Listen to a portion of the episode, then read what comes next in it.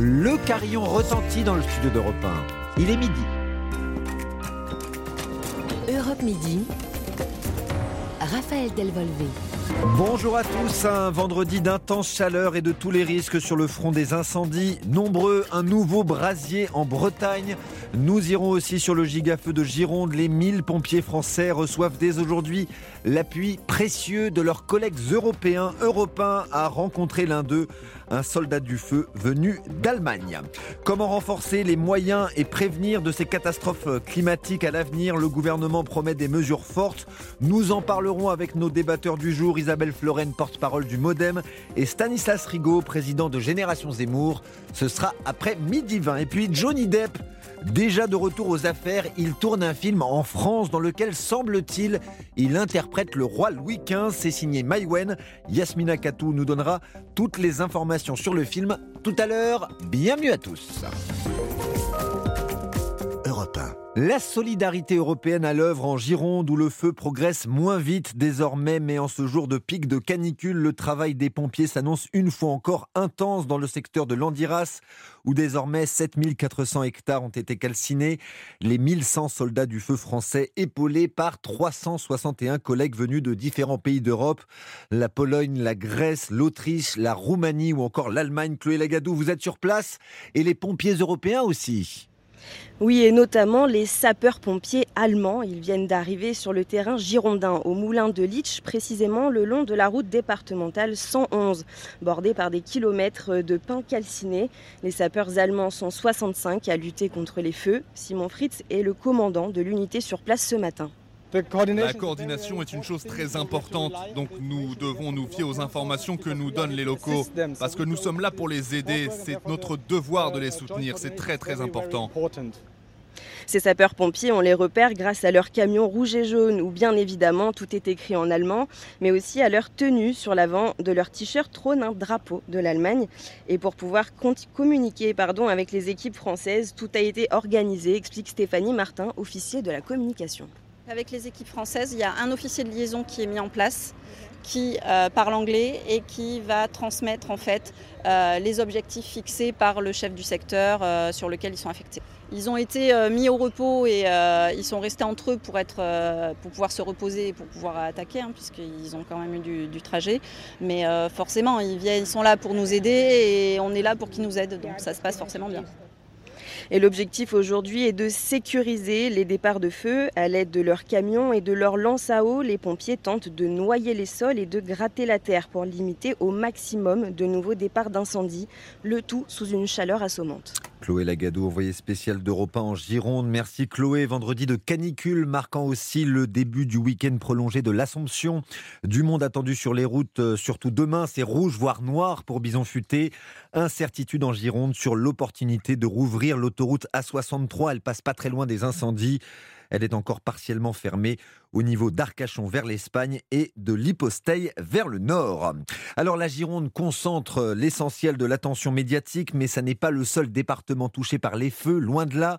Bonjour Thibaut Hu. Bonjour Raphaël, bonjour à tous. Un nouvel incendie s'est déclaré dans une zone peu habituée à ces situations, le Morbihan la mythique forêt de Brocéliande a perdu 230 hectares. C'était à 1h du matin à proximité de la commune de Campénéac. Un feu difficile à maîtriser tant la forêt est sèche. 150 habitants évacués, plus de 200 pompiers mobilisés.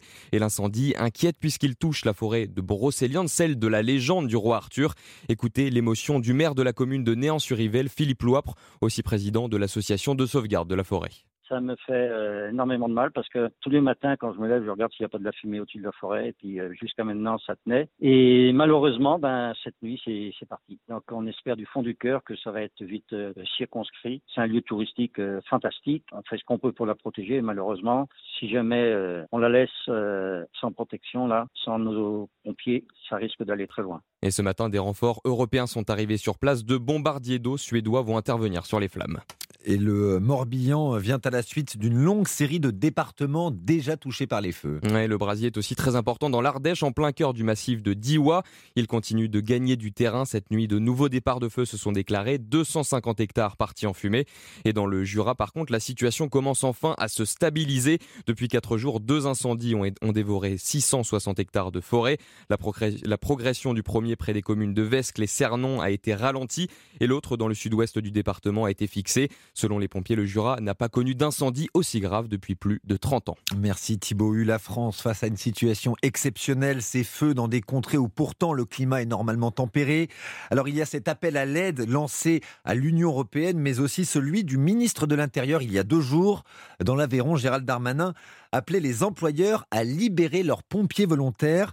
Geoffrey Branger, les grands patrons répondent présents. Oui, déjà du côté du patronat, message reçu 5 sur 5, a écrit euh, Geoffroy Roux Bézieux, le président du MEDEF, sur son compte Twitter hier. François Asselin, le président de la CPME, appelle également les petites et moyennes entreprises qui le peuvent à se mobiliser. Côté entreprise, justement, le message a bien été reçu chez Orange. Le géant français des télécoms va ainsi assouplir ses règles pour libérer ses 135 salariés concernés. L'entreprise a annoncé que ses employés pourront désormais travailler plus de 15 jours par an en tant que pompiers volontaires, contrairement à ce qui était possible aujourd'hui. Même annonce pour Carrefour et EDF, les collectivités aussi viennent prêter main forte. François de Canson, vice-président de la région Provence-Alpes-Côte d'Azur. Bah, écoutez, ils sont disponibles à partir de maintenant et jusqu'à la fin de l'été. Je crois que la solidarité nationale est indispensable dans cette guerre du feu et il est important que la région Sud-Provence-Alpes-Côte d'Azur montre l'exemple. En gros, nous avons fait le point sur la région, c'est une centaine de personnes qui spontanément euh, peuvent être libérables et mises à disposition des casernes. En tout, ce sont plusieurs centaines de gardiens du feu qui vont venir grossir les rangs, une mobilisation presque nécessaire pour que vous compreniez bien l'enjeu. En France, on compte près de 200 000 pompiers volontaires et ils représentent 78% des effectifs mobilisables des sapeurs-pompiers. Aujourd'hui, plusieurs milliers d'entre eux luttent chaque jour contre les incendies, notamment en Gironde. Merci Geoffrey Branger. Le point météo après le journal. Nous sommes au pic d'une nouvelle canicule en plein cœur d'une sécheresse historique en France. Des situations à peine imaginables comme la simulation du monde en 2050. La Loire est presque totalement asséchée par endroits. À Orléans, on peut la traverser à pied. Hugo, barman orléanais, nous a emmené faire cette drôle de balade. Là, honnêtement, ça fait 10 ans que j'habite sur Orléans et j'ai jamais vu aussi basse. Bah là, j'ai jamais vu autant de bancs de sable. Ça fait penser un peu à un désert. Des arbres confanés totalement. On peut traverser euh, sans avoir besoin de, nager quoi maintenant. Allez, enlève tes chaussures, mets ton maillot, on y va. Là, c'est tout léger, on dirait une petite pâte au genre quoi. On a de l'eau même pas jusqu'au genou et bah d'habitude on a pas pied. On a de l'eau jusqu'au bout. Hein. On arrive sur le deuxième banc de sable qui est en plein milieu de la Loire, qui est normalement pas accessible à pied. Très sec, hein. Là, on sent qu'il n'y a plus d'eau depuis longtemps. Ouais, c'est inquiétant hein, parce que moi je fais beaucoup de paddle sur la Loire de base. Ça fait un an et demi que j'en fais et j'ai jamais vu la Loire aussi basse. J'ai toujours connu la Loire haute, euh, toujours connu les, les, inondations, les crues et tout. Ok, bah voilà, on vient d'arriver, on est de l'autre côté de la Loire. On n'a pas eu trop de mal à traverser. Voilà la traversée de la Loire à pied, vision inquiétante d'une planète qui se réchauffe chaque année un peu plus. Et si l'innovation, la technologie nous aidait, à atténuer le dérèglement climatique, beaucoup de chercheurs, principalement à l'étranger, réfléchissent à des solutions. Certaines sont quasiment prêtes, d'autres totalement improbables. Alors Louis Salé, l'homme peut-il maîtriser la météo? Alors oui, c'est possible, hein, comme faire pleuvoir des nuages, la Chine est experte, mais modifier sa météo menace en fait celle de ses voisins.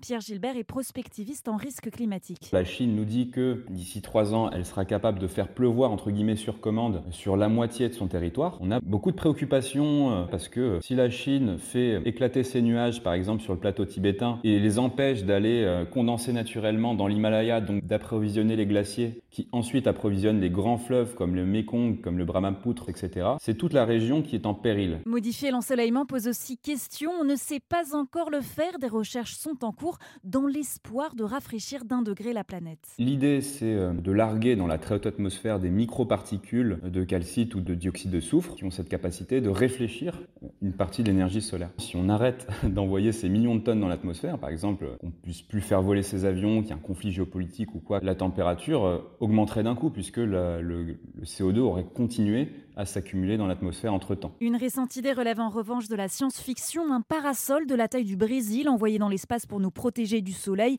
Impossible d'assembler une telle structure aussi loin de nous. Louis Salé. L'INSEE confirme une inflation à 6,1% sur un an au mois de juillet. Confirmation également du niveau de chômage. Stable à 7,4%.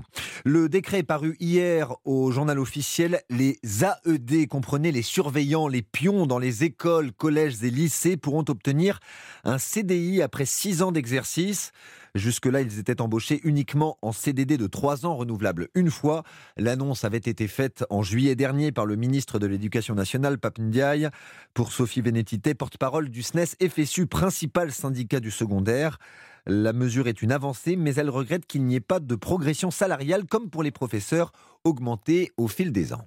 Le ministère a enfin entendu qu'il y avait une question de précarité des AED et qu'il fallait euh, lutter contre cette précarité. Mais quand on regarde dans les détails, on s'aperçoit que euh, cette proposition est en fait euh, très bancale. Par exemple, tous les AED ne vont pas se voir proposer un, CDI. Tous ne vont pas avoir un CDI au bout de six ans. Par ailleurs, le, le texte est aussi bancal sur la rémunération. Les AED qui vont être en CDI vont toucher un peu plus que le SMIC, mais il n'y a aucune progression de salaire qui est prévu. Et puis euh, les AED qui vont signer un CDI vont se voir retirer leur crédit d'heure de formation pour ensuite euh, aller vers euh, d'autres métiers, notamment dans l'éducation nationale comme conseiller principal d'éducation ou professeur. Et aujourd'hui, ne pas donner cette possibilité de se former à des AED, c'est quand même là aussi assez incompréhensible. La porte-parole du SNES FSU, Sophie Vénétité. L'Agence régionale de santé d'Auvergne-Rhône-Alpes adresse un courrier à 56 000 personnes de la région pour les appeler à se faire vacciner contre la méningite. Ça s'adresse aux jeunes de 16 à 24 ans et aux parents d'enfants ayant entre 0 et 2 ans. 12 cas de méningite, dont un mortel, ont été détectés en Savoie et dans l'est de Lyon ces dernières semaines. Lyon, dont le club de foot, l'OL, doit se rendre à Lorient dimanche dans le cadre de la deuxième journée de Ligue 1. Rien n'est moins sûr, la pelouse du stade du Moustoir à Lorient est dans un état euh, compliqué, un état piteux après euh, la venue des spectateurs du festival interceltique ces derniers jours. Le dernier concert, c'était hier soir. Les délégués euh, de la Ligue de football doivent rendre leur décision cet après-midi sur la tenue ou non du match. Mais pour le défenseur de l'Olympique lyonnais, Malo Gusto, on peut s'adapter malgré ce gazon maudit. Non, ça n'a rien changé. Nous, on se prépare comme si on allait jouer. Maintenant, on sait que les conditions sont compliquées, mais, mais c'est le foot. On doit, on doit se préparer à ça. On a travaillé comme si, comme si on allait jouer, donc euh, on verra bien, on n'en sait pas plus encore.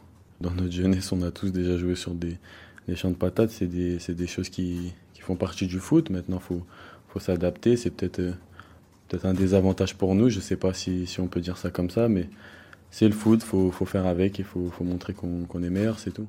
Malo Gusto, défenseur lyonnais, euh, au micro de Maxime Chuch. La deuxième journée de Ligue 1, ça commence dès ce soir et sur Europe 1. Nantes-Lille à 21h à suivre dans Europe 1 Sport en compagnie de Virginie Fulpa. Un mot de cinéma avant de refermer ce journal. À peine son procès face à son ex-compagne terminé, Johnny Depp reprend les tournages. Il est sur un film français en France. Bonjour Yasmina Katou. Bonjour Raphaël. Johnny Depp tourne en ce moment un film historique de Maïwen. Oui, imaginez Johnny Depp en Louis XV. C'est ce roi de France et de Navarre qui a régné sur le pays en 1715 que l'Américain va incarner. La première image du film montre l'acteur de profil, le visage poudré de blanc. Sur sa tête, une perruque enfarinée et un chapeau tricorne à plumes blanches, en contraste avec le foulard noir qui lui bande les yeux, un peu comme la tête de mort du drapeau corse. C'est d'ailleurs sous le règne du roi bien-aimé que l'île est devenue française, mais le film devrait occulter cette partie de l'histoire pour se concentrer sur une histoire d'amour, celle que Louis XV a entretenue avec Jeanne Duberry. Ce sera d'ailleurs le titre du film. C'est Maïwen qui jouera le rôle de cette roturière devenue courtisane. Le film décrira son arrivée à Versailles qui bouscule les convenances et scandalise la cour. Au casting, on retrouvera Benjamin Laverne, Pierre Richard ou encore Noémie Lvovsky. Le tournage a commencé fin juillet, notamment au château de Versailles pour plus de réalisme. On ne connaît pas encore la date officielle de sortie du film, mais certains sites spécialisés parlent d'une sortie pour l'année prochaine. Johnny Depp dans le rôle du roi bien-aimé, le roi Louis XV. On a hâte de voir ça. Merci Yasmina Katou, la météo. À la plage ou au bureau, retrouvez la météo. Avec les 250 hôtels Kyriade, partez à la découverte de nos régions sur kyriade.com. Et on est avec Anthony Kazmarek. Bonjour Anthony. Bonjour Raphaël, bonjour à tous. Alors le pic de chaleur c'est pour aujourd'hui Oui, ça y est, avec euh, encore 38 à 40 degrés dans les terres vendéennes, en Aquitaine, en Occitanie, jusque dans la vallée du Rhône. 33 à 37 partout ailleurs, toujours 19 départements de l'ouest jusqu'au midi toulousain en vigilance orange canicule. Prévoyez 32 à Strasbourg, 33 à Marseille dans l'après-midi, 34 à Paris et à Lille, 36 à Rennes, 37 à Nantes et à La Rochelle, 38 à Bordeaux, 39 à Toulouse et à Agen et jusqu'à 40 degrés à Montauban et à Albi. Côté ciel, toujours ce soleil brûlant, toujours ce vent de nord-est asséchant euh, dans la moitié nord et puis malheureusement le retour du Mistral en Provence et de la Tramontane sur le nord du Languedoc. Mais en soirée, des orages vont se déclencher sur la Corse, sur les Pyrénées et ces orages gagneront dans la journée de samedi l'Aquitaine puis le Massif central, orages qui dimanche vont enfin faire chuter les températures de 5 à 10 degrés et nous retrouverons lundi partout des températures de saison. Ce sera donc la fin, lundi 15 août, de la vague de chaleur. On a hâte. Merci beaucoup Anthony Kazmarek qui vous informe sur les couleurs du ciel tout au long de la journée sur Europe 1. On vous retrouve vers 18h Anthony. À tout à l'heure. À tout à l'heure. Le choix de Mola. Notre chronique littéraire de l'été maintenant avec nos partenaires, la librairie Mola à Bordeaux et Stéphane Place. Bonjour Stéphane. Bonjour Raphaël, bonjour à tous. Avec aujourd'hui une journaliste et essayiste qui nous livre un éclairage passionnant sur le poids du patriarcat dans nos relations amoureuses. Une réflexion posée, fouillée, réinventer l'amour, c'est le titre de cet ouvrage. Oui, en 2018, il y a eu Sorcière, la puissance invaincue des femmes, devenu un best-seller, un immense succès qui a fait connaître très largement Mona Chollet, journaliste, féministe, qui explore dans Réinventer l'amour la relation homme-femme, pointant, en intégrant d'ailleurs ses propres expériences, ses interrogations personnelles, le poids du conditionnement, du patriarcat dans la construction et la vie des couples, un héritage pesant, très envahissant et qui vient saboter les relations hétérosexuelles, explique l'essayiste. Dans une réflexion qui n'est pas un pamphlet violent et agressif, pas de posture radicale. On lit aisément cette réflexion, nourrie, profonde, qui part d'exemples concrets et qui s'appuie aussi sur de solides références culturelles, sociologiques, universitaires.